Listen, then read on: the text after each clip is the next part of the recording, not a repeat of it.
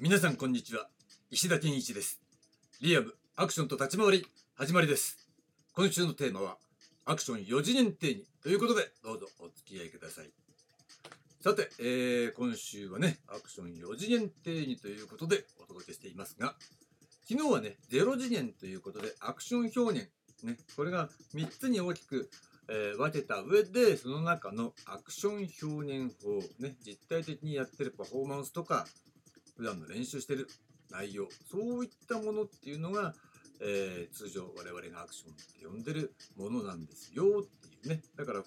昨日話した話の中では、えー、アクション表現法っていうのが、えー、重要だということでした、ね、これがゼル次元の話。で今日なんですが今日のテーマは、え、まず1次元とね2次元まとめて、え、開始点と全体全体じゃない実体定義ということでお届けします。えー、まあ昨日のはね、えー、その前の週かなんかに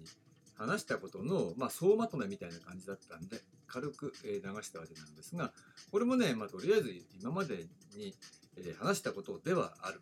わけなんだけれどもとても重要なところなんでもう一回ね再確認しておきます。で昨日が0次元だったんで、えー、まずは1次元の方ね。1次元何かっていうとこれは、えー、一つ、えーアクションのスタート地点、ね、開始点のことになりますね。で、え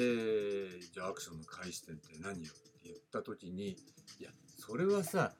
ぶっちゃけ誰かが決めたわけじゃないですよ。ただ、さまざまな、えー、状況から、ね、アクションの変遷の歴史っていうのをこう見ていった時にね、えー、どこからがアクションかなっていうことそれに対して、えー、歴史的なこのアクション作品の変遷をこう見てきた時に私が、えー、パッと見抜いた、えー、ポイントがありました。これが何かっていうとそれは、えー、それ以前もアクション的な表現はあったかもしれないそれ以後もあった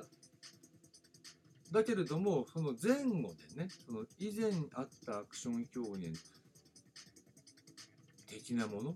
と、えー、要するに人がパッて見てアクションっていうねあれはアクションだみたいなアクションっていう言葉を使い始めるようなきっかけになった出来事これが絶対あったはずっていうことなんですよ。でそのねそのアクションっていう言葉の語源を探ってったところから、えー、気がついたポイントがありました。それが1次元でね取り上げている、えー、アクションのスタート地点ということで、今まで言っていたことなんですが、俳優がね、危険なシーンなどを、えー、吹き替えを使わずに、ね、自分で演じる決断したその時ですね。でこれを俳優の完全自演、ね、そのまあ決断って言ってもいいんだけど、ね、簡単ですよね、それは。それまでは、えー、まあアクション段階論明日やりますけど、ね、それも前にや話したね、段階で。それまでは分業体制で、危ないシーンはスタントマンね、吹き替えね、で俳優は演技で、みたいな状態だったね。分業体制に、えー、その段階的にそういう分業体制で撮影するっていうような段階にあったアクション作品において、俳優が、いや、ちょっと待って。お客様は、えー、自分のことを見に来てるんだからね。自分で演じますみたいなことで、え、自分自身でその危険なシーンを演じるということをしたわけですねスタントマンを断ったわけだまあ日本の場合にはね、えー、ちなみに言っとくとまあいろんなケースがあるんだろうけどスタントマンに相当するポジションの人がいなかったっていうのがあるみたいですよ。ね、小林明さんの自伝かなんかに書いてあったんだけど最初はスタントマン的なものをお願いしていた。だけどそれはなんかそういう危ないことをやってる人、職業をやってる人、例えば飛び職の人とか、そういう人にお願いしてたらしいのね。だけどある撮影でその人が、えー、自分の代わりに吹き替えをやって階段落ちかなんかをやったら怪我をした。足を骨折してしまったで、申し訳なく思った小林明さんは、それ以降ね、自分の表現は全部自分でやるって決意して、その中で、まあ、類まれなね、身体能力を発揮して、うん、スタントがないから、もう、ありえないような危険なシーンまで全部自分でやっちゃったというようなね、ことがあったわけですよ。これまさしく分かりやすい例ですよね。だからそれを小林明さんでね、日本の場合設定するのかどうかっていうことはちょっと分かんないけど、まあ一つの分かりやすい例としては全く、えー、分かり、あの、いいでしょうね。ということで、えー、それが1次元ね、の定義。そこがアクションのスタート地点であるということね。で、2次元。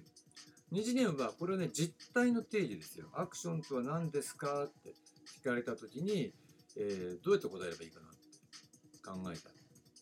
そうなったときにね、主演俳優がその、ね、自分のシーンを、えー、自分で演じるって決断した時なんだけれども、じゃあ、それって、そのシーンにおいて、えー、どうなってんの？とか、演技との関係ってどうなってるの？っていう。つまりアクションも演技なんじゃないですか？っていう考え方って当然あるわけだ。それあるよね。当然あるんだけれども、じゃあ、えー、セリフを話すっていうことと、えー、そのアクション的なね、表現ってどういう関係にあるの？っていうことを考えたときに、えー、一つ定義ってものは完全にできるわけですよね。で、それを紹介しておくと、これも前にお伝えしましたが、で、いきますよ。えー、演劇の中で、セリフよりも身体運動の比率や重要度の高い状態で、なおかつ高度な身体能力を要求される、そういう領域にある表現をアクションというということですね。ちょっと長くなりましたが、ね、ポイントは演劇の中の中、ね、だから演劇っていうのはその舞台表現って意味だけじゃなくてね、いわゆる演技空間っていうことですよね。その中で、ね、セリフよりも身体運動の比重、ね、が高い、ね、比率が高い、で重要度も高い、ね、言葉で、えー、表現するっていうか、セリフよりも、えー、身体運動の比率が圧倒的に高い。だってアクションシーンってあんまりセリフないですよね。動きの合間合間に喋るってことがあってもね。で、なおかつ、いや、単にしたらそれは動いてりゃいいとか、セリフがないからじゃあアクションシーンかっていうと、そうじゃなくて、やっぱり高度な身体能力を要求されるっていう、そういう領域にある表現をアクションというと。これが、えー、実態としてのアクションの定義ね。で特にその演劇の中、セリフとの関係における、えー、アクションの定義を考えたら、これは私が定義したものなんだけど、まあ、かなり妥当なところなんじゃないかなと思います。ということで、えー、今日は1次元、えー、アクションのスタート地点、そして2次元、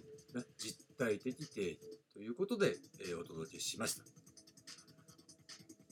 明日なんですが、明日は、えー、3次元ということで、